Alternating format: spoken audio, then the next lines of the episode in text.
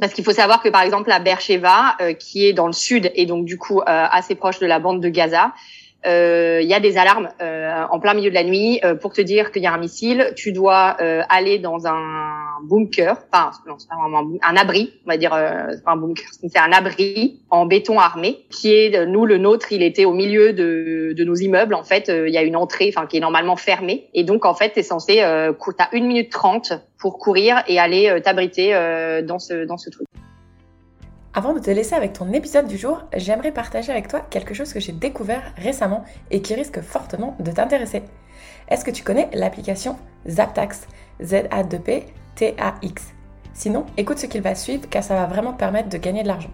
Si tu es expat, j'imagine que comme moi, quand tu reviens en France, tu fais le plein de produits que tu ne trouves pas dans ton pays d'expatriation. Mais sais-tu que tu peux te faire rembourser la TVA En utilisant l'application Zaptax, tu peux facilement et rapidement détaxer les produits que tu achètes en France, mais aussi en Espagne ou en Belgique, dans plus de 1 million de commerces. Il y a déjà plus de 40 000 utilisateurs, l'application a été créée en 2017 et elle est la première sur le marché. Sans compter qu'elle est certifiée par la Direction générale des douanes. C'est fou, non? Je t'invite vraiment à aller sur leur site internet www.zaptax.com pour en savoir plus sur cette détaxe 2.0. Je te mets le lien dans la description de l'épisode et je te retrouve tout de suite pour ton épisode du jour. Bonjour à tous et bienvenue sur Fille Expat, le premier podcast francophone qui donne la parole aux femmes expatriées aux quatre coins du monde. Je suis Kelly Barichello et à travers chaque épisode, je te partage la conversation que j'ai eue avec une femme inspirante qui a osé sauter le pas de l'expatriation. On va te faire découvrir une nouvelle destination, un mardi sur deux, en échangeant en toute transparence sur le ressenti de chacune avant le départ, mais aussi une fois sur place. On va également tenter de comprendre les différents challenges que chaque pays peut avoir et te donner des réponses aux questions que tu te poses peut-être si toi aussi tu souhaites t'expatrier.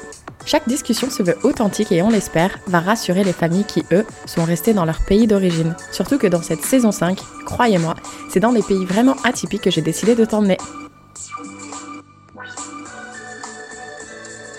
Si vous souhaitez rejoindre les coulisses de Fille Expat, je vous invite à vous abonner au compte Instagram. Le lien se trouve directement dans la description de chaque épisode. Allez, embarquement immédiat, très bonne écoute Bonjour à toutes et à tous et merci de nous retrouver pour un nouvel épisode de Fille Expat. Alors aujourd'hui, ça va être un pays vraiment atypique que j'ai vraiment hâte de découvrir à travers le témoignage de mon invité. D'ailleurs, invité, si tu veux bien te présenter en commençant par ton prénom, ton âge et la ville où tu te trouves actuellement. Euh, hello Kelly, merci de me recevoir sur le sur le podcast. Donc moi je m'appelle Géraldine, j'ai 35 ans.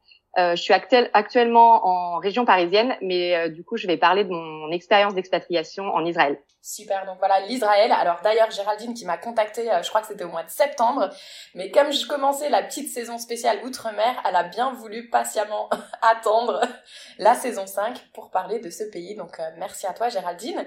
Et avant de rentrer dans le détail de ton parcours et de ton expatriation, comme tu le sais, dans la saison 5, j'ai décidé de faire un petit jeu de questions vrai ou faux.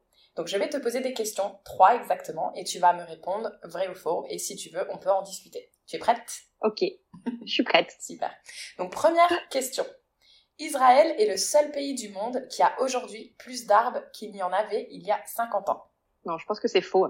Eh ben, c'est vrai. Ah bon? Oui, c'est vrai. Parce qu'ils grossissent énormément et du coup, ils construisent beaucoup. Donc, euh, Mais ils plantent des arbres. Je me suis. Ok, ils plantent des arbres aussi. Ok, ils plantent très des bien. arbres. Eh ben, et d'ailleurs, euh, une chose qui m'a vraiment surprise, c'est que j'ai lu que Israël compte 66 parcs nationaux et 190 réserves naturelles. Ouais, alors ça c'est vrai qu'ils en ont énormément quand tu regardes la liste des choses à faire.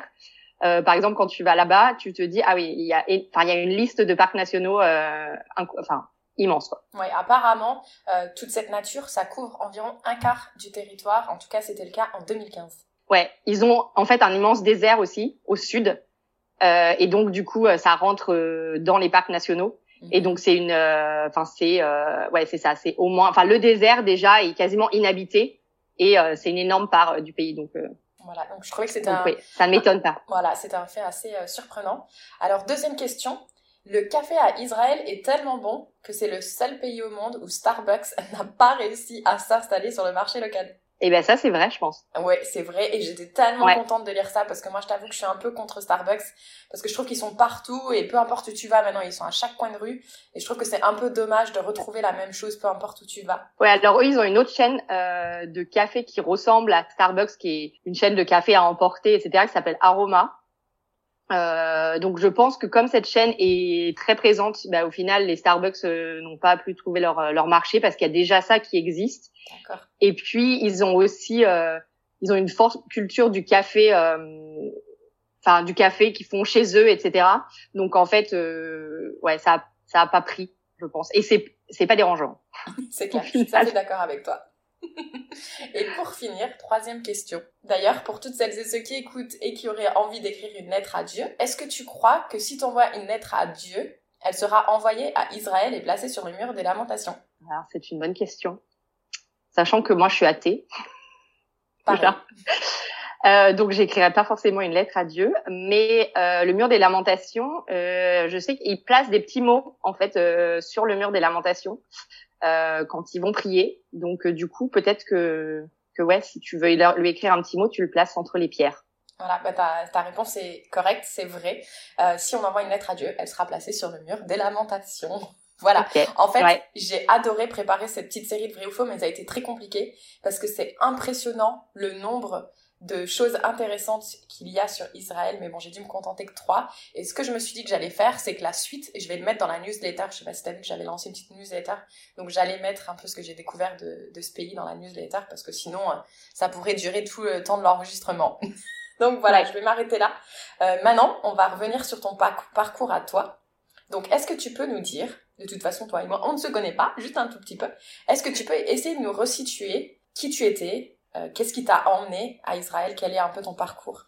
Ouais, alors moi c'est assez euh, simple en fait. Euh, Israël, j'y suis allée parce que mon copain est israélien, donc c'était pas du tout un choix. Et je pense que si je n'avais pas de copain israélien, je ne serais jamais partie m'expatrier là-bas. Enfin, c'était un pays que je connaissais très peu. on le connaît dans les médias en Europe à cause du conflit israélo-palestinien. Enfin, et je me suis jamais vraiment intéressée plus que ça à ce pays avant. Euh, et mon copain, je l'ai rencontré quand j'étais euh, en voyage au Chili. Donc on était tous les deux euh, en voyage d'un an en Amérique du Sud. On s'est rencontrés au Chili. Et, et, donc voilà, donc lui, comme il est israélien et qu'il est obligé de rester en Israël pour trois ans, parce qu'il fait ses études là-bas. Et ben du coup, quand on a commencé à se dire que notre relation était sérieuse euh, et que moi euh, je travaille de la maison, et ben du coup les l'option pour nous pour ne pas avoir une relation à distance, c'était que moi je le rejoigne en Israël. Donc donc voilà, c'est pour ça que que j'ai été que je me suis expatriée là-bas. Euh, J'y ai passé un an entre septembre 2020 et hum, juillet 2021. Et je vais y retourner euh, du coup au mois de mars pour euh, au moins 6-8 euh, mois, euh, jusqu'à temps qu'il termine ses études en février 2023. Du coup, pour essayer de comprendre un peu enfin cette décision déjà comment t'as fait pour faire un tour du monde? Enfin c'est un tour du monde non le un tour de l'Amérique du Sud c'est ça? Ouais exactement. Euh, alors en fait donc moi ça fait dix ans que je voyage que je suis tombée dans la marmite du voyage et euh, comme on le sait toutes les deux une fois que t'es tombée dedans c'est très compliqué d'en ressortir euh, j'ai déjà fait pas mal de voyages au long cours. Après mes études, euh, je suis partie trois mois en Australie et deux mois en Inde. Donc ça me faisait déjà euh, à peu près six mois de voyage, enfin de, de longs voyages avant de trouver un job. En fait, à la base, c'était je vais en profiter avant de, rentrer dans la vie active, de prendre un CDI et de travailler pendant 40 ans sans s'arrêter. Je vais voyager maintenant, ce qui était génial. Après, quand je suis rentrée, ça m'a tellement plu que je me suis dit de toute façon, je le referai. Je repartirai parce qu'en fait, cette sensation de d'être en voyage euh, avec, euh, enfin, sur le long cours et du coup de pas avoir la fin dans 15 jours, j'ai adoré en fait cette sensation-là. Mm-hmm. Ensuite, bah, j'ai bossé à Paris. Et euh, à un moment, je me suis retrouvée sans job, célibataire. Et donc là, j'ai décidé de m'expatrier à Londres. Euh, donc c'était ma première expatriation parce que du coup j'ai vécu deux ans et demi à Londres. Euh, et là, c'était vraiment euh, de me dire en fait, euh, j'ai une situation idéale, c'est-à-dire je quitte rien et donc du coup, euh, je vais aller, je vais partir à l'étranger parce que ça sera une autre manière de découvrir l'étranger autre que le voyage. Donc du coup, je suis partie vivre à Londres et ce qui m'a poussée à du coup démissionner pour partir en voyage, c'est de un parce que c'était toujours dans ma tête de me dire je vais refaire un long voyage. Mhm. Euh, j'ai eu le temps entre temps de mettre de l'argent de côté, du coup, parce que ça nécessite quand même un peu d'argent, donc euh, il faut il faut le prévoir et l'anticiper. Mhm. Et au passage, euh, à l'époque, je travaillais dans le marketing. J'ai fait mes études en marketing et je travaillais euh, en marketing, mais euh, je m'intéressais énormément à l'environnement euh, et à la, la, cause écologique depuis des années.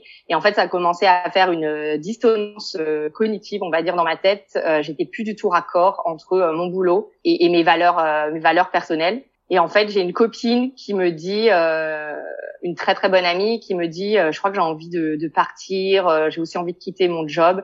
Et là, je lui dis, ok, on y va quoi. Genre, euh, ok, on, y va toutes les deux. Euh, euh, et donc, en fait, on s'est mis un an. On a on en a parlé et en fait, on s'est dit, ok, dans un an, on part.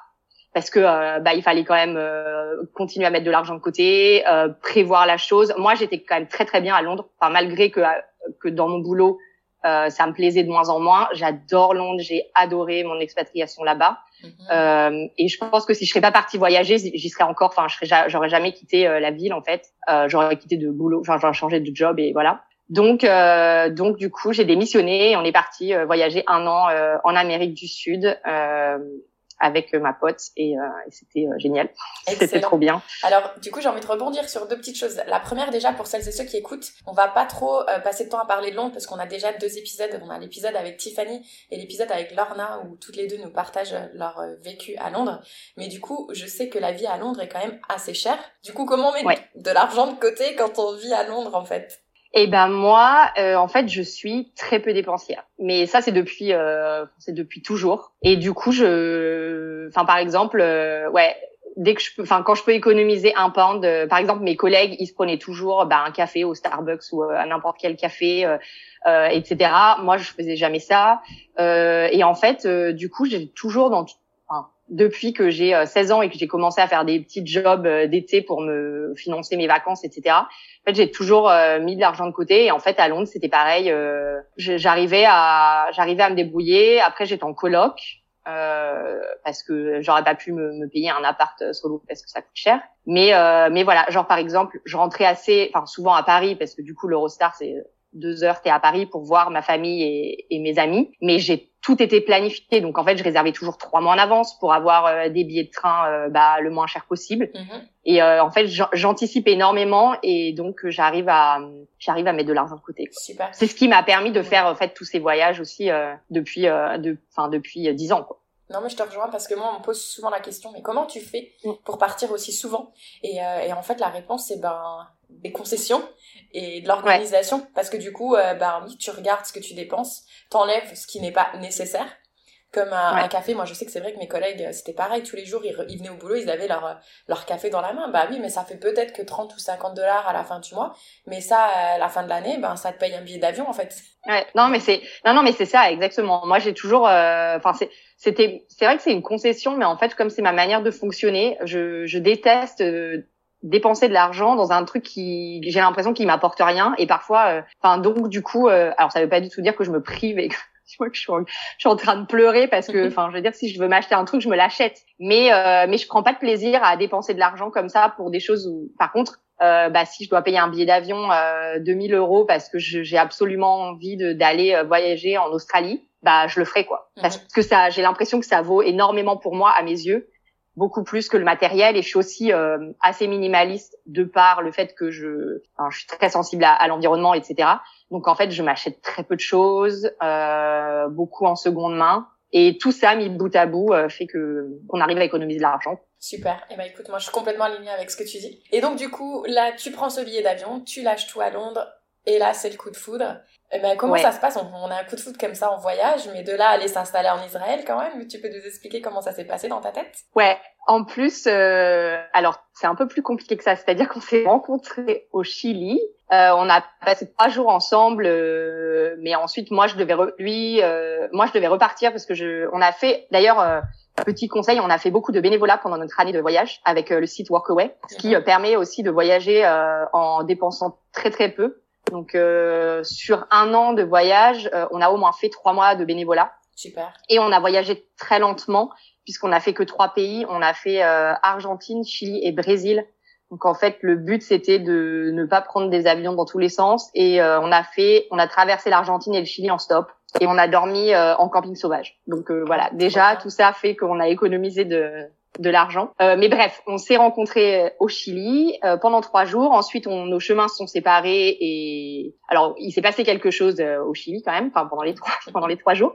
Mais du coup, pour moi, c'était une aventure de voyage. Voilà, ça dure jamais ces choses. Enfin, tu te rends compte, tu te sépares. De toute façon, c'est c'est comme ça quand tu voyages.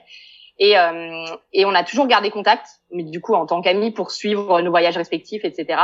Et en fait, ça c'était en janvier, le 1er janvier 2018 qu'on s'est rencontrés. Et en fait, euh, en juillet 2019, euh, il m'a dit euh, ah bah je viens en Europe, je peux peut-être passer te voir. J'ai cinq jours entre. il revenait d'Australie, son frère arrivait pour des vacances. Donc il dit j'ai cinq jours, je peux venir te voir. Et je lui dis ah ok bah si tu dois aller en Italie, je te rejoins en Italie, c'est cool, on se fait un voyage de cinq jours. Là d'ailleurs mes potes étaient là, mais tu vas passer cinq jours avec un mec que tu as vu il y a un an et demi pendant trois jours quoi, genre ça. Et je, je sais pas, j'étais là ok c'est cool. De toute façon au pire il peut rien se passer au pire, on a plein de trucs à se dire. Euh, enfin, au mieux, on a plein de trucs à se dire. Au pire, on n'a pas trop de trucs à se dire. Et j'ai mon bouquin et on, je suis en Italie. Et, et puis t'es en Italie, voilà. ouais. Il y a pire comme scénario. Et euh, c'est ça. Et du coup, bah là, euh, là, ça a été euh, un peu le, le, coup de foudre. Et euh, du coup, j'ai été le voir en Israël.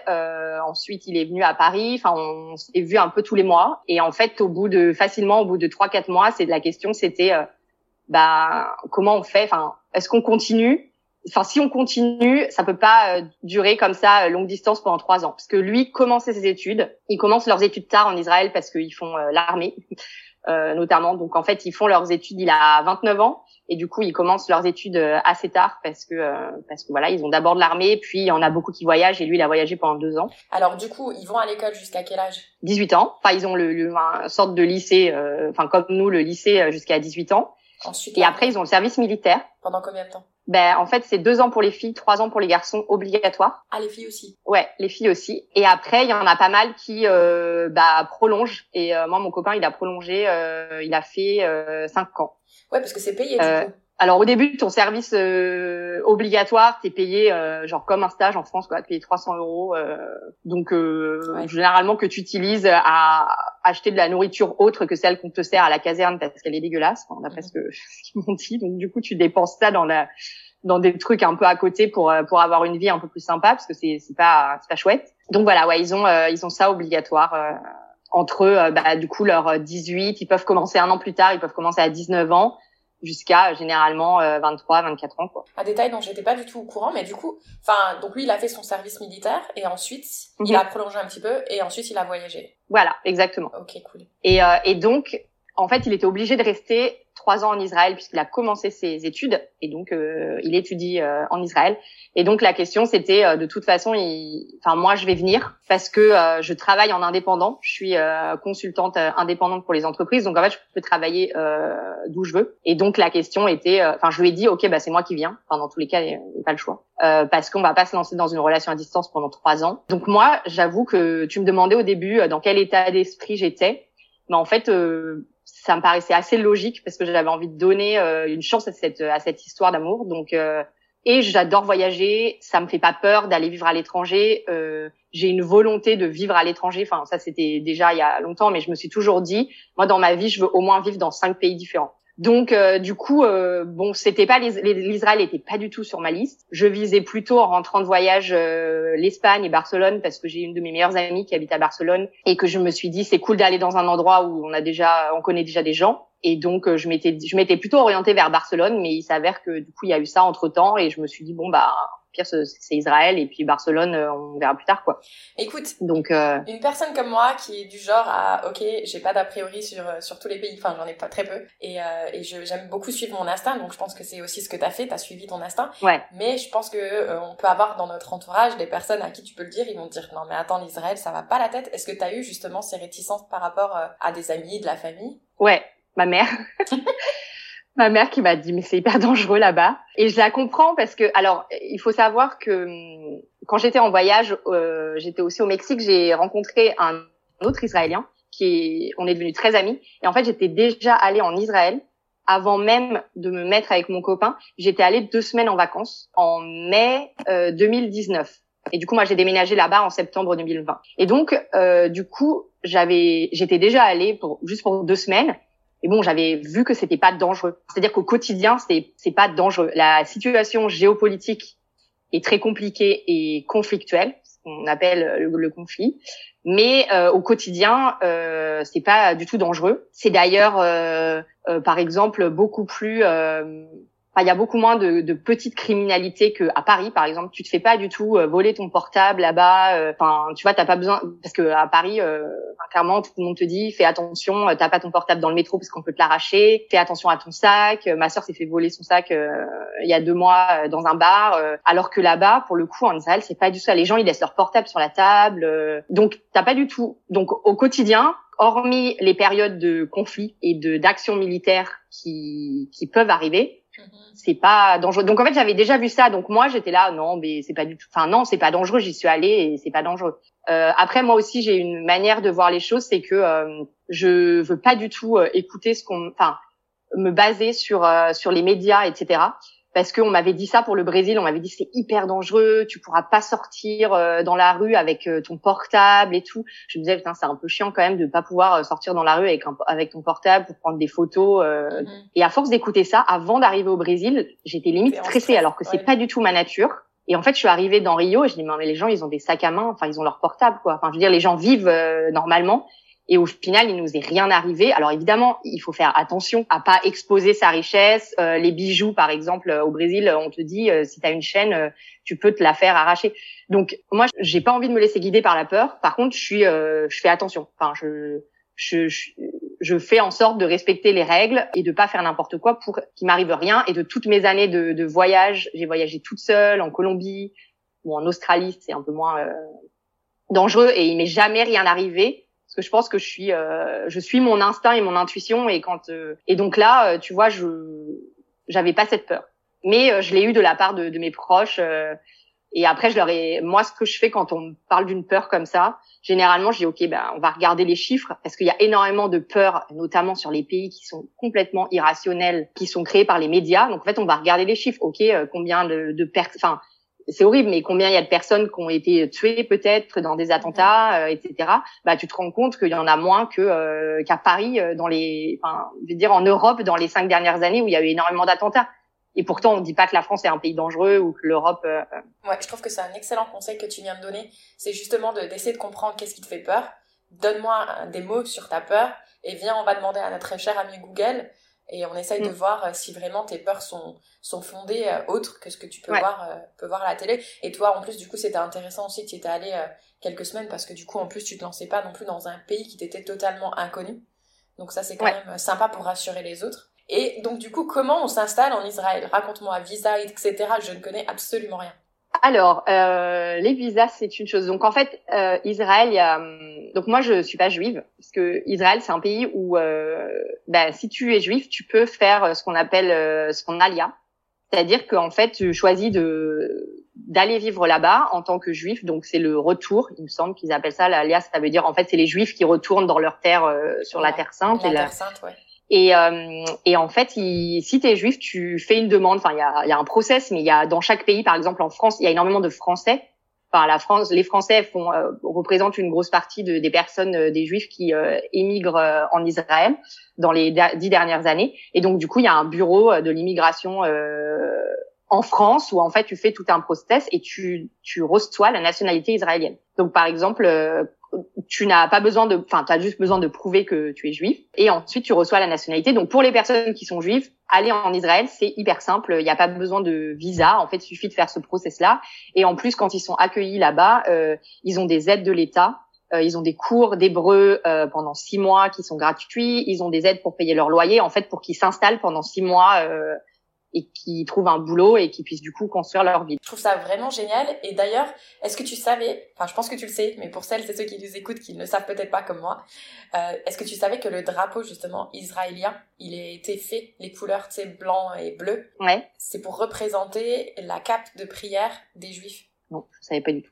Ah, bah écoute, je suis contente de t'apprendre quelque chose parce que du coup, ouais, j'aime bien toujours regarder un peu les, les significations des drapeaux des pays euh, dont je traite. Ouais, c'est hyper intéressant. Et du coup, c'est vrai que j'ai tapé du coup euh, cap de prière juif et effectivement, elle ressemble beaucoup euh, au drapeau israélien et l'étoile qui est au milieu, c'est le médaillon de David. L'étoile de David. Ouais, l'étoile de David. Et ça, par contre, j'ai pas trop compris ce que c'était. Si toi, tu sais, l'étoile de David? Pas du tout. Je ne connais pas. Bah, je sais que c'est c'est un symbole qui représente qui représente leur religion, ça c'est sûr, puisque malheureusement c'était aussi le symbole que les nazis ont utilisé pour, euh, enfin l'étoile jaune. Euh, donc euh, je pense que ça doit être un symbole, ouais, qui représente leur religion depuis depuis des années, mais je ne sais pas du tout, je ne sais pas du tout ce que ça signifie. Alors attends. Donc voilà. Parce que du coup, merci Google, hein, comme toujours. je devrais être payée à chaque fois que je dis le mot Google d'ailleurs. Mais je viens de faire une petite recherche rapide. Donc l'étoile de David, appelée également Magen David ou Maron David, signifie, signifie le bouclier de David. Il s'agit du symbole de la religion juive. Elle représente deux triangles superposés formant une étoile à six branches. Ce symbole remontait au 7e siècle avant Jésus-Christ. Bon, ça ne dit toujours pas exactement la signification. Ouais, non. Bon, bah, le bouclier de David, hein, écoute, ça représente un, un bouclier. Donc, du coup, pour en revenir à nos moutons. Je parlais de, de l'immigration là-bas, du coup. Et en fait, euh, il y a tout ce process pour les personnes du coup qui sont juives. Euh, donc il y a vraiment une aide. Euh, moi, je ne suis pas juive, donc euh, du coup c'est beaucoup plus compliqué. Donc, euh, et en fait, je suis entrée. Donc déjà, il y a eu un, enfin, c'était la galère parce que Israël avait fermé ses frontières parce que c'était en septembre 2020. Israël a fermé ses frontières euh, comme tout le monde en mars 2020 avec le Covid. Euh, sauf que eux, ils les ont pas réouverts pour les touristes. Euh, donc les frontières étaient uniquement ouvertes pour les euh, les citoyens israéliens. Et donc du coup, euh, on a dû, enfin, il a dû demander au ministère de l'immigration un permis d'entrée pour moi, en justifiant qu'on était ensemble en montrant, euh, on a dû montrer des photos, on a dû faire des lettres de nos proches euh, justifiant de la de notre relation, etc. Et donc j'ai eu mon permis et je suis arrivée avec avec un visa touriste euh, de trois mois. Et là, j'ai commencé un process pour avoir un, ce qu'ils appellent un partner visa, qui est du coup un visa pour un conjoint de citoyen israélien, mais qui du coup n'est pas juif, qui peut être n'importe quelle religion. Euh, sans religion, enfin bon. Et, et en fait, c'était la galère parce que euh, j'ai fait la demande en octobre et en fait, ils m'ont donné le premier rendez-vous en avril. Ah. Parce que bah, déjà avec le Covid, euh, comme ça avait été fermé pendant des mois euh, pendant le premier confinement, bah du coup tout était reporté et ils sont dans tous les cas pas hyper euh, pas hyper rapides. Après, je dis ça, mais je je connais pas du tout les process dans les autres pays et je pense que de toute façon, euh, même en France, quand tu fais une demande de visa, etc., je ne pense pas. Je pense qu'il y a aucun pays où c'est rapide et il y a aucun pays où c'est simple et euh, tu demandes un visa et deux mois après tu l'as. C'est ça. Donc moi, c'est mon expérience en Israël, mais je ne pense pas que ce soit spécifique à Israël. Mm-hmm. Et donc en fait, tant que j'avais ce rendez-vous, euh, bah, du coup, au bout de mes trois mois de, de visa, on est retourné au, au, ministère de l'immigration et en fait, ils m'ont renouvelé euh, trois mois de visa touriste parce que du coup, comme j'étais en process, ils savent que j'attends le rendez-vous, que euh, bon, c'est pas de ma faute qu'ils me donnent un rendez-vous euh, en avril. Donc en fait, ils m'ont renouvelé, euh, ils m'ont renouvelé mon visa et en fait, ils me l'ont renouvelé deux fois. Donc au final, je suis restée neuf mois. j'ai eu trois, trois fois, trois mois plus renouvelé trois mois, renouvelé trois mois. Super. il s'avère que euh, entre temps euh, en fait, on a euh, appris que euh, du coup, on allait faire, mon copain allait faire un, un semestre d'échange aux États-Unis à partir de septembre 2021. Et en fait, quand tu demandes ce visa, bah, tu dois rester dans le pays. Ou si tu sors du pays, tu ne peux pas rentrer jusqu'à temps que tu reçoives ton visa. et tu dois rester au moins dans le pays au moins 9 mois sur 12. Et en fait là, moi je rentrais en France en juillet pour passer l'été en France, plus les trois mois aux États-Unis. Donc en fait, j'ai abandonné le process parce que j'étais plus vraiment, enfin, ça servait ça servait plus à rien quoi. Mhm. Donc je suis restée en Israël avec un visa touriste.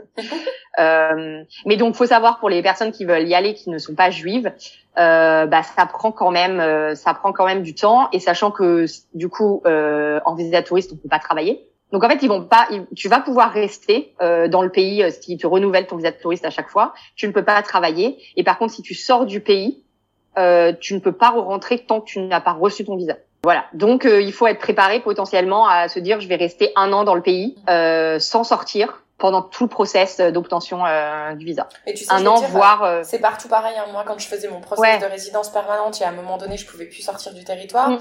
Et là, j'ai mon amie qui euh, qui, qui vient de compléter sa son process de citoyenneté. Et pareil, là, elle peut pas sortir pendant plusieurs mois du pays.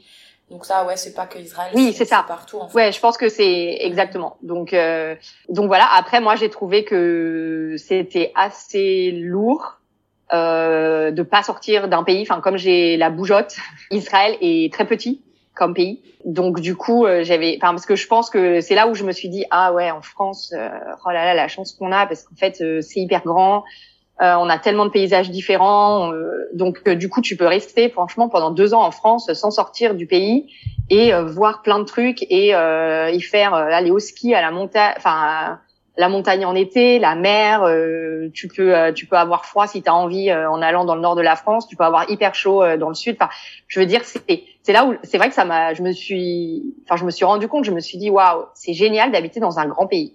Enfin, je m'en rendais je m'étais jamais rendu compte de ça.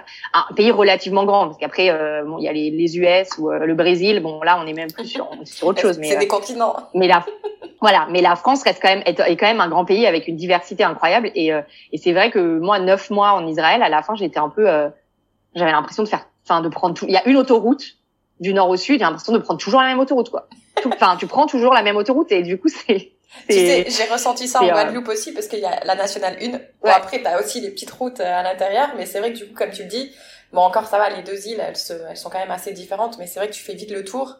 Et là, pour aller du nord au sud, en Israël, tu, ça met combien de temps à peu près en voiture? Ça met 6 euh, heures. 6 heures. Et toi, du coup, t'étais où exactement en Israël? Et à Beersheba. Donc en plus, euh, Beersheba, c'est une ville euh, qui est pas forcément euh, connue, qui est euh, au sud du pays, juste avant justement la grande étendue de désert dont tu parlais, on parlait au début. Mhm. Donc en fait, c'est la à peu près la porte d'entrée. Et entre cette ville et euh, Elat, qui est tout au sud du pays, qui euh, est la ville euh, sur la mer Rouge. Ben, en fait, entre entre Beersheba et Elat, il y a trois heures de route et c'est que du désert. Donc donc en fait, Beersheba c'est une des plus grosses villes vraiment au sud, on va dire. du pays, qui est une ville qui est pas très sympa. Enfin, en fait, quand je disais aux gens, je viens de Paris, ils me disent mais tu viens de Paris pour venir t'installer à Beersheba. les gens étaient traumatisés par amour. Ah ouais. parce que euh, parce que c'est pas une ville euh, très c'est pas une ville sympa en fait c'est c'est une ancienne ville qui se développe énormément comme euh, enfin Israël a une a une population qui qui grossit trois fois plus vite que tous les autres pays développés. Oh, euh, ils ont énormément d'immigration et donc en fait la ville c'est des buildings de partout, des quartiers qui se enfin qui qui se construisent autour de la ville et comme ils sont sur un modèle à l'américaine avec des malls, enfin des centres commerciaux, euh, les restaurants dans les centres commerciaux euh, et il n'y a pas vraiment de centre-ville. Enfin, c'est pas une ville sympa. On peut pas, tu te balades pas dans la ville. Donc, euh, donc je pense que voilà, c'est vrai que ça faisait peut-être le temps un peu long pendant neuf mois euh, dans cette ville. Et puis en plus, c'était le Covid, donc tout le monde, de toute façon, tout le monde était confiné partout dans le monde. Dans tous les cas, la période était euh, était un peu pesante. Mais après, l'avantage de Beersheba, c'est que euh, bah, Israël est un pays très cher. Euh, il y a le, le, classement Forbes des, des villes et des capitales les plus chères euh, du monde est sorti il y a deux mois et Tel Aviv est la ville euh, est passée de la cinquième position à la première position. Tel Aviv est la ville la, plus chère du monde devant Hong Kong, New York. Ah bah là tu m'apprends Alors, ça, je pas lu dans mes dans mes trucs intéressants à savoir, tu vois. Ouais, et eh ben si, euh, si si le niveau de vie, enfin le, c'est extrêmement cher en Israël. Donc du coup à Beersheba par contre euh, c'est moins cher et, euh, et du coup on avait un on avait un loyer, euh, on payait 700 700 euros pour 45 mètres carrés avec un jardin. Donc du coup, voilà, l'avantage de ça, c'est que les prix sont plus bas. Et puis après, on était là-bas parce que c'est là où étudie mon copain. Et du coup, oui, pour en revenir rapidement à Tel Aviv, d'ailleurs, je lisais que Tel Aviv, c'est pas la capitale, la capitale, c'est Jérusalem, du coup. Ouais. Mais qu'il y avait beaucoup de personnes qui disaient que, euh, enfin, je sais pas qui sont ces personnes, hein, mais que Tel Aviv devrait plutôt être la capitale parce que justement, c'est le centre diplomatique, économique et financier. Ouais, alors il y a, y a et beaucoup plus d'habitants dans, enfin, à Tel Aviv et sa région. Il y a Tel Aviv et y a, ils ont une énorme euh, banlieue en fait autour. Donc euh, il me semble que ça regroupe euh, près de 50% de, de la population. Euh, c'est 50% minimum, et voire si c'est pas plus, de la population euh, du pays en fait, parce que c'est là où tu as bah, toutes les grosses entreprises. C'est un peu comme, enfin, pas dire comme Paris, mais il y a vraiment toute la population qui est au là. Jérusalem est quand même aussi est quand même assez grand. Après, Jérusalem, enfin, en fait, il y a beaucoup de personnes qui habitent à Tel Aviv aussi, parce que Tel Aviv, c'est un peu une bulle. C'est une ville qui est pas du tout religieuse et où il fait hyper bon vivre. Il y a la mer, la plage de Tel Aviv est, est magnifique sur la Méditerranée. Donc en fait, le cadre de vie à Tel Aviv est, est, est génial, quoi. Donc euh, Jérusalem, c'est dans les montagnes, c'est très beau, mais après c'est très très religieux. Euh, il y a une grosse population euh, religieuse, donc c'est pas la même ambiance. Super. Et toi, du coup, en allant rejoindre ton copain, est-ce que tu as pu aussi rencontrer sa famille? Est-ce qu'il y a des choses en particulier qui t'ont peut-être un peu surprise en Israël? Ouais, ça c'est le truc euh, assez chouette que bon, j'avais pas vraiment eu à Londres. Après à Londres, il y a la, différence de, culture est quand même euh, est quand même euh, moins éloignée. Mais là, j'étais vraiment, bah, j'ai vu rencontrer sa famille. J'allais passer des week-ends bah, chez ses parents, donc ses parents sont séparés. mais bon, soit chez, chez, sa mère qui habite dans la, les environs de Jérusalem, soit chez son père, j'ai rencontré euh, ses cousines, euh, ses, ses, oncles et tantes, etc. Donc pour le coup, j'ai vraiment, euh, en fait, j'étais entourée que de locaux quoi. Mhm. pendant.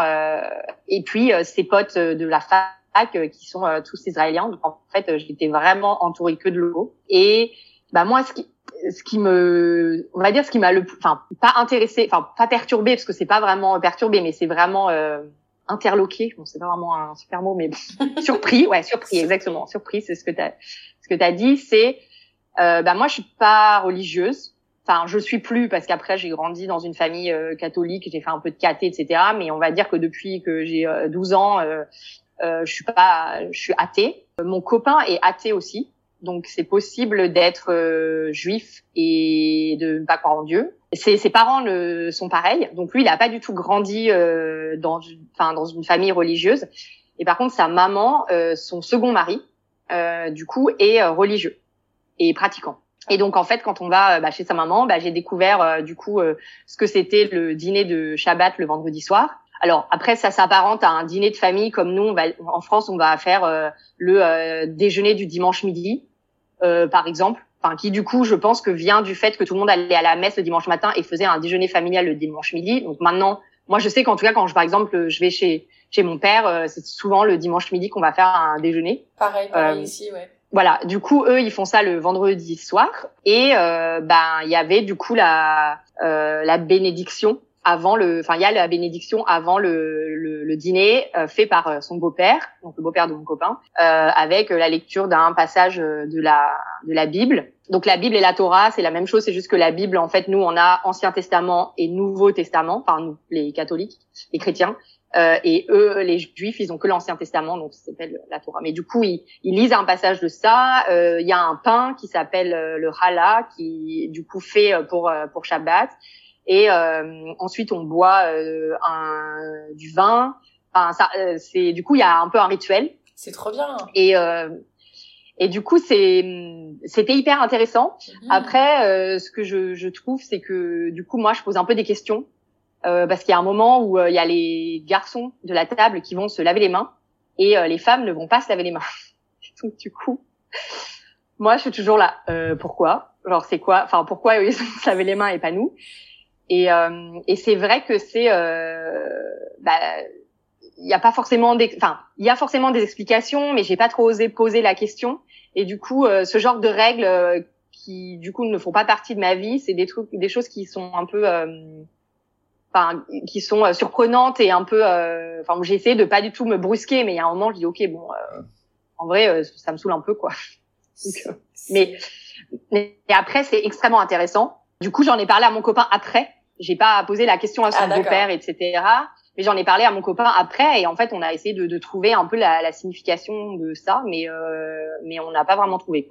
Je suis en train de, je suis en train de faire une recherche du coup parce que. Mais je suis pas sûre, je suis, je suis pas sûre que tu trouves parce que après c'est aussi, je ne suis pas sûre que ce soit exactement la même chose dans toutes les familles. Ah. Parce qu'à mon avis, si tu me cherches tradition euh, du Shabbat, euh, pourquoi les femmes se lavent pas les mains, euh, ça m'étonnerait qu'ils te. Non, là j'ai tapé pourquoi les hommes se lavent les mains. Et là, ah. il y a marqué, du coup, cette pratique juive de se laver les mains tire sa source notamment de la conclusion des instructions que Dieu adresse à Moïse concernant l'édification du sanctuaire. Oui, alors ça, tu vois, il m'avait répondu que pourquoi il se lave les mains. Enfin, il m'avait. Mais par contre, la question de pourquoi les hommes et pas les femmes. Mais en même temps, euh, dans la religion juive, euh, par exemple, les, les hommes et les femmes sont séparés, ne prient pas ensemble à la synagogue.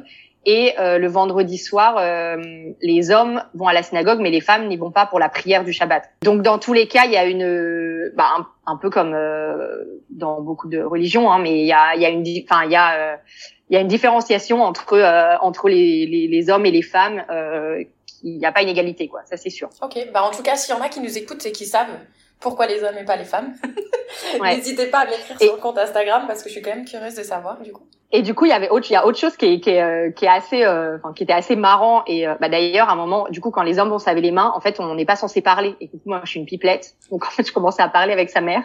Et du coup, elle me dit non, non, non, faut pas parler et tout. Je dis, ok, ok, je me tais. Ah, en plus, il veut pas parler, quoi. ouais, c'est ça. Et du coup, mais après, franchement, j'ai été, enfin, hyper bien accueillie. Comme ses parents sont pas religieux, du coup, ça pose pas de problème que je sois pas juive, mhm. euh, ce qui pourrait poser de, de problèmes dans d'autres familles, mais eux, euh, pas du tout. Et euh, ce qui est génial là-bas, c'est que en fait, tout le monde parle anglais. Euh, donc ses parents parlent couramment anglais, quoi. Donc en fait, enfin, il y avait aucun problème du côté de la langue, et donc du coup, on a tout de suite pu avoir des conversations hyper intéressantes. Ses parents sont sont hyper Hyper ouverts et ont accueilli toutes mes, mes centaines de questions euh, tu vois, que je posais sur plein de choses. Mais du coup, il y a autre chose qui est, qui est, qui est assez euh, marrant chez eux, c'est que du coup, comme euh, son beau-père est pratiquant, il mange cachère.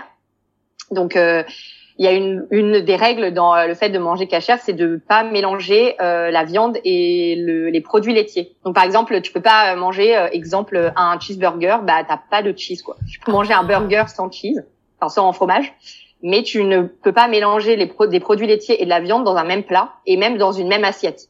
D'accord. Et donc en fait ils ont ils ont deux euh, deux éviers. Enfin en fait ils ont ils ont un évier avec euh, deux bacs. Bon ça c'est euh, quelque chose qui existe dans enfin chez nous aussi. Mais du coup en fait ils utilisent chaque bac pour laver les assiettes et les couverts, enfin la vaisselle pour la viande et la vaisselle pour le reste. Et donc ils ont deux sets d'assiettes, deux sets de couverts. Ouais.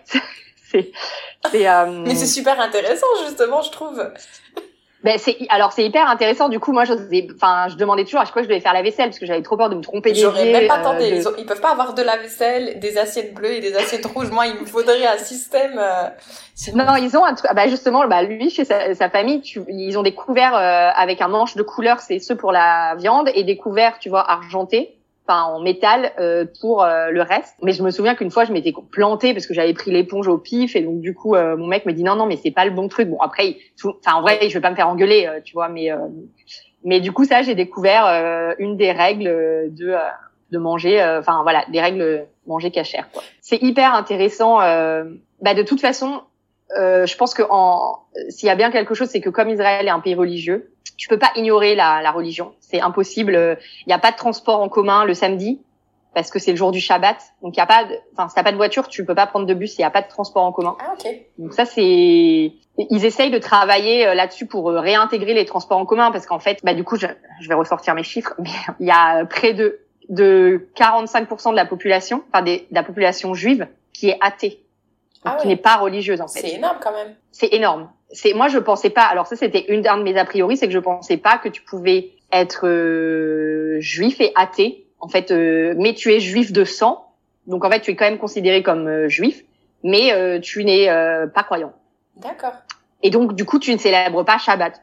Donc tu ne fais aucune règle et donc du coup tu es pénalisé par le fait qu'il n'y ait pas de transport en commun le samedi alors que toi tu tu tu crois pas à cette croyance de euh, ne pas euh, pas rester chez soi le samedi pour se reposer, penser, euh, prier, etc.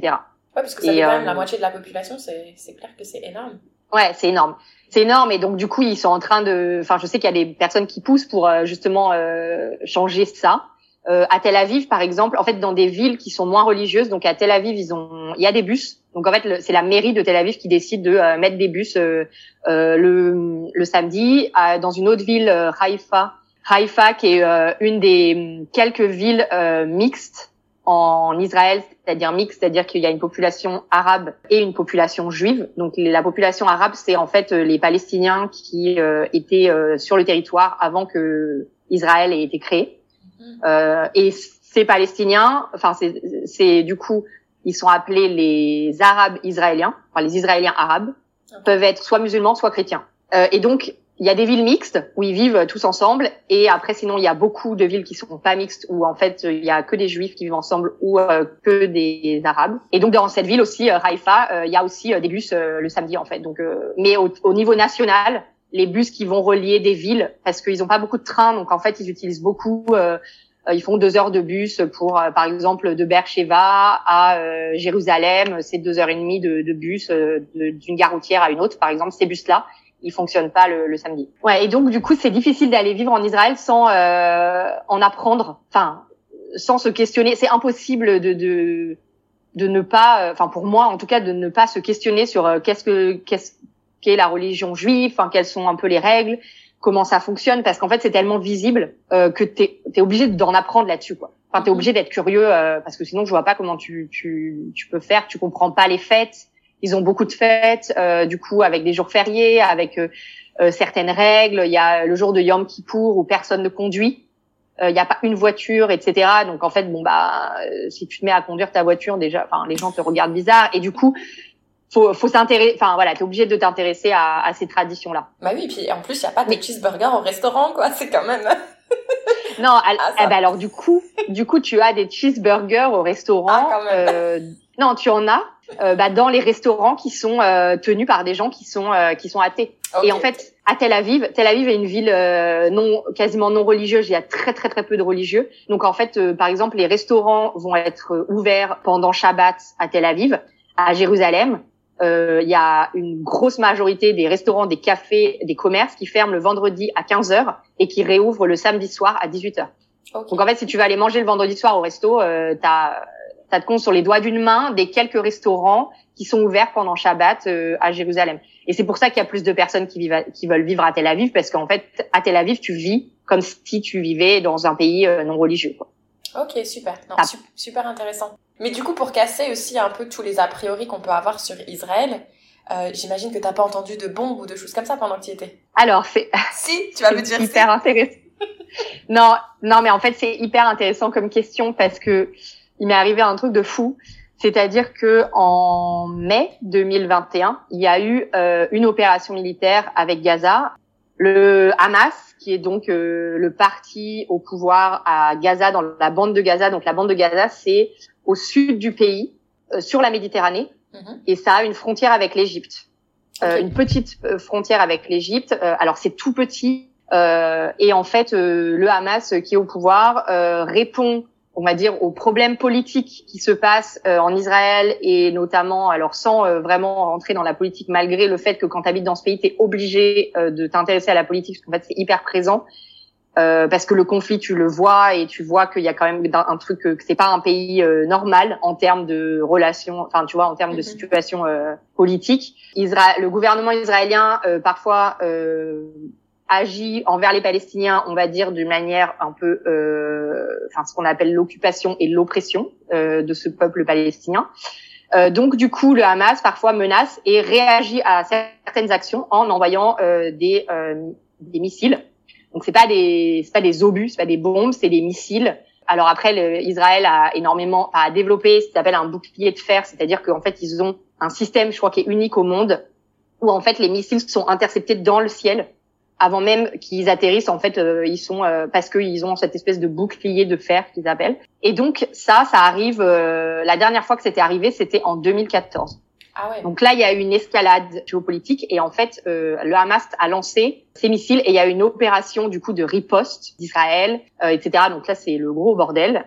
Euh, pendant dix jours. Il s'avère que moi, j'ai eu euh, l'idée en mai 2021 de euh, faire une retraite de méditation en silence pendant dix jours, une retraite qui s'appelle retraite Vipassana. Et en fait, j'ai fait ça dans le nord du pays. Je ne sais pas. Alors franchement, je suis pas du tout croyant. Enfin, je crois pas en Dieu.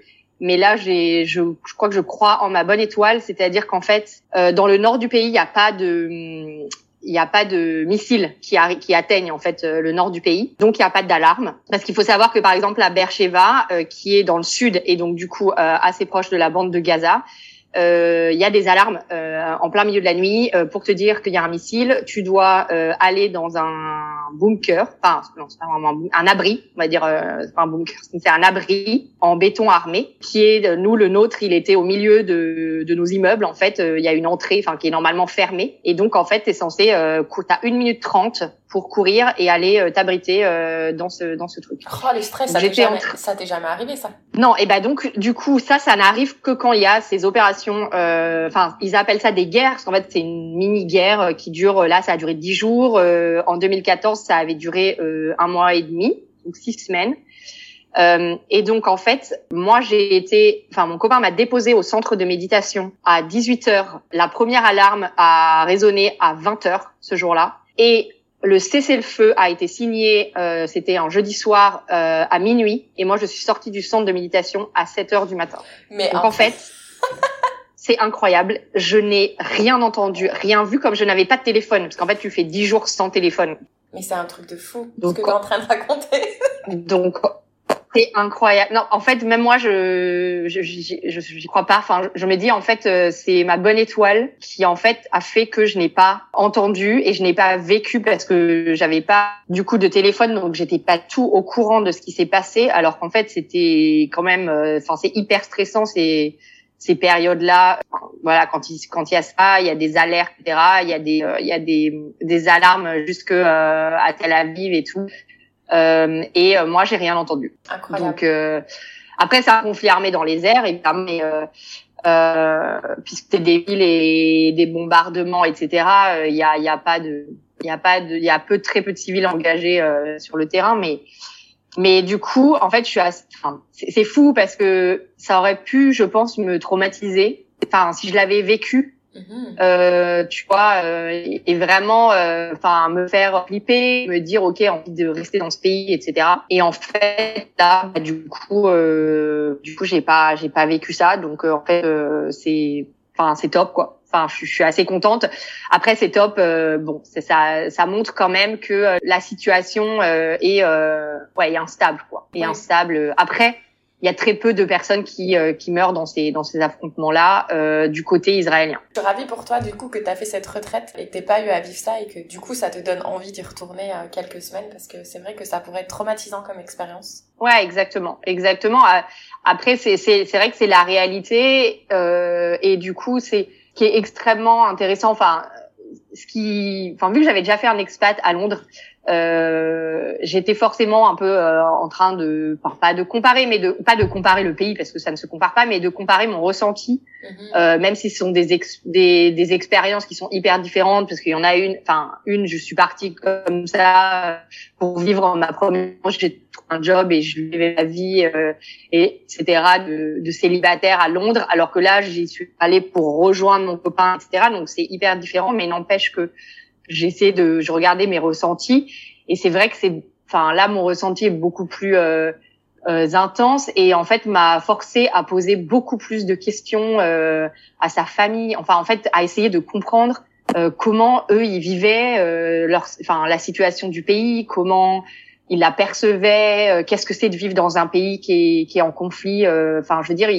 qui est en conflit constant quoi et, et qui malheureusement euh, quand tu fais des recherches et que, enfin, que tu arrives, enfin, tu t'analyses, etc. Tu te rends compte que euh, que la la solution, elle est, enfin, voilà quoi. Donc tu sais pas comment, enfin, c'est très compliqué, très très très compliqué et du coup, euh, je sais pas comment ils vont solutionner ce ce conflit parce que c'est c'est pas un conflit de religion, c'est un conflit de terre et donc du coup, euh, ben c'est et économique, euh, etc. et comment tu vis dans un pays où tu es né, il y a un conflit et de toute façon tu as l'impression qu'il n'y a pas de solution. D'ailleurs, est-ce que tu pourrais nous, nous, dire en quelques mots leur ressenti par rapport à ça? Ouais, euh, eh ben en fait leur ressenti, c'est en fait ce que malheureusement ce que joue euh, le gouvernement euh, de droite, voire extrême droite, euh, qui euh, qui est là depuis des années, en fait, qui est en place depuis des années, c'est euh, un peu en fait, autorité et malheureusement notre autorité est au prix de euh, l'oppression de des Palestiniens, du peuple palestinien. Euh, alors pas les, les Palestiniens qui sont israéliens, qui habitent en Israël, mais les Palestiniens qui habitent en territoire occupé, c'est-à-dire ce que nous on appelle en et les deux politiques dans la bande de Gaza et dans la Cisjordanie sont très différentes puisque les leaders sont pas les mêmes. Euh, le Hamas et à Gaza n'est pas en Cisjordanie. Euh, et le Hamas est considéré comme un groupe euh, terroriste. Euh, mais euh, en gros, il y a la peur, il y a beaucoup de peur. Ils ont toujours peur qu'il y ait un attentat, ils ont pas peur de se faire attaquer. En fait, ils ont peur de leurs voisins, quoi. Et donc, ils sont aussi assez, enfin pas désespérés, mais ils se disent, voilà, quoi, tu sais pas comment, tu sais pas comment ça va, enfin, on va sentir, quoi, comment on va, enfin résoudre de ce conflit. Euh, c'est donc euh, donc voilà. Mais par contre, c'est assez fou parce qu'ils ont quand même, euh, ils sont hyper joyeux et hyper heureux quoi. Et et, et et ils font vachement la fête. Enfin, Tel Aviv, c'est la capitale de, enfin, c'est une des, pas la capitale, mais c'est une des, des capitales dans le monde de, de la, de la fête, etc. Euh, donc, en fait, à côté de ça, ils ont une joie de vivre énorme, quoi. Ah bah écoute. Donc, c'est, c'est très paradoxal. ce pays est un pays très paradoxal. Enfin, ouais, plein de paradoxes, quoi. Très, très compliqué. J'ai envie de dire, quand tu sais pas de quoi demain va être fait, peut-être que justement, ça te permet d'apprécier un, petit peu plus le moment présent. Oui, puis je crois que quand même, ils ont, euh, enfin, tu vois, il y a il y a, euh, enfin, l'histoire est particulière. C'est un pays qui est neuf, qui est construit euh, d'immigration. Les gens qui viennent ont un espèce d'espoir, euh, tu vois, à, développer ce pays et à construire ce pays. Et donc, du coup, c'est c'est un état d'esprit qui est, euh, qui est, qui est assez particulier. Euh, parce que les gens ils se disent j'y vais parce que c'est c'est enfin c'est là où je me sens bien parce que c'est là où ma religion est euh, est majoritaire alors que les juifs sont minoritaires partout dans le monde. Donc en fait euh, c'est là où ils se disent qu'ils peuvent être en sécurité malgré euh, tous les enfin, malgré le, le conflit. D'ailleurs c'est c'est ça qui est assez étonnant parce que moi, mon copain, par exemple, il va pas forcément comprendre pourquoi quand euh, on est né en France et qu'on est français, malgré le fait qu'on soit juif, on, on vienne vivre dans ce pays qui est euh, quoi, qui est un pays en conflit, quoi. Après, c'est, c'est des, mais du coup, de dire tu pars d'un pays et d'un continent de paix pour venir dans un pays, euh, mais du coup, il y a quelque chose de plus fort, tu vois, qui, bah, qui est, qui est pas forcément euh, évident à comprendre quand on n'est pas religieux, quand on n'est pas juif. Euh, c'est enfin c'est pas c'est difficile à comprendre mais bon euh, moi en tout cas essayer de, de les écouter pour voir euh, leur ressenti. Super. Et du coup si tu devais donner un conseil à quelqu'un qui voudrait justement aller s'installer euh, en Israël qu'est-ce que tu dirais? Alors moi je dirais que il faut être il faut être hyper ouvert enfin il faut être vraiment ouvert d'esprit et moi le conseil que je dirais c'est qu'il faut essayer de de lire, euh, en tout cas quand on apprend sur la, on essaye de se renseigner, de comprendre la situation, de lire euh, plein plein de sources parce que le gouvernement euh, fait quand même une, une propagande basée sur la peur. Euh, quand on écoute bah, pas mal d'Israéliens, tu vois, le, le, même discours revient. Et donc en fait, moi, ce que j'ai fait, c'est que, enfin, je suis abonnée par exemple à des comptes Instagram de Palestiniens euh, qui relate euh, ce qui se passe euh, dans les territoires occupés, les situations qui, enfin, auxquelles ils sont confrontés avec l'armée israélienne, pour pouvoir en fait me faire mon propre avis, essayer, enfin je suis pas neutre euh, en étant humaniste. Je suis, je suis forcément que de tous les, enfin, de tous les peuples, quoi. Donc, euh, mmh. du coup, euh, contre l'occupation et contre l'oppression, et évidemment, mais mais d'arriver à comprendre pourquoi ils n'arrivent pas à se parler et pourquoi, tu vois. Donc moi, je suis des comptes palestiniens, de jeunes palestiniens qui utilisent les réseaux sociaux pour pouvoir s'exprimer. C'est hyper intéressant. Il y a aussi des personnes israéliennes qui se battent contre la, les actions euh, de leur gouvernement. Et donc du coup il y a des associations etc donc moi j'essaye de enfin tu vois de, de, lire tout ça. Et donc euh, du coup de, de me renseigner au maximum. Enfin ça c'est vraiment un conseil parce que je pense qu'on peut pas aller vivre là-bas en ignorant la la situation. Enfin parce qu'elle est visible le, le, mur qui est construit il est visible. Bon moi la famille en plus elle habite dans les environs de Jérusalem. Tu peux passer des checkpoints. Tu passes entre Jérusalem et les territoires occupés. Donc tu passes un checkpoint donc en fait tout ça c'est tellement visible que tu as envie quand même envie de savoir et de comprendre. Euh, mon conseil c'est d'être euh, extrêmement ouvert d'esprit. Et autre conseil, euh, ce serait de bah, aller vivre à Tel Aviv. C'est c'est c'est vraiment, enfin ça se rapproche de notre euh, notre euh, manière de vivre, en tout cas en Europe. Et donc euh, aller à Tel Aviv, je pense que peut-être euh, c'est ça rend la chose un peu moins extrême, enfin le, la, la, situation, la différence un peu moins extrême. Et donc du coup je voilà, je donnerais peut-être le conseil d'aller vivre à Tel Aviv, en tout cas. Ok, super. D'ailleurs, ça ne dérange pas? Peut-être que je mettrai les quelques comptes Instagram que tu recommandes euh, dans la description du podcast. Ouais. Super. Et donc, tu connais mes petites questions de la fin, parce que je sais que tu es une fidèle auditrice de Fille Expat. Si aujourd'hui, ouais, si aujourd'hui Géraldine euh, pouvait passer un message à Géraldine qui justement, euh, bon toi, j'ai pas l'impression que tu t'es trop posé la question, mais au moment où tu as su que tu allais partir quelque temps en Israël, euh, qu'est-ce que tu te dirais? Euh, Je me dirais, euh, vas-y parce que tu vas tellement grandir. Enfin, je sais je dirais vas-y. Enfin, en fait, j'ai pas eu peur, donc en vrai, tu vois, j'y suis allée. Et, euh, mais euh, ouais, bah je dirais fais la même chose, quoi. Euh, vas-y, n'aie pas peur. Après, en même temps, j'ai pas vraiment eu peur, mais et c'est tellement une décision géniale parce que tu vas apprendre tellement. Enfin, tu ressors grandi dans tous les cas de, de ces expériences et et, et même si ça peut être un peu compliqué, c'est tellement enrichissant que que ouais, vas-y quoi. Enfin, continue. Enfin, Super. Continue à faire de l'expatriation quoi. Super. Et donc du coup, euh, pour conclure ce podcast, est-ce que tu voudrais partager avec nous ta citation ou chanson préférée? Euh, Oui, et eh ben du coup c'est une citation de Mandela euh, qui euh, dit que que tes choix reflètent tes espoirs et non tes peurs. Et du coup, alors moi je, je pourrais même dire que tes choix reflètent euh, tes rêves.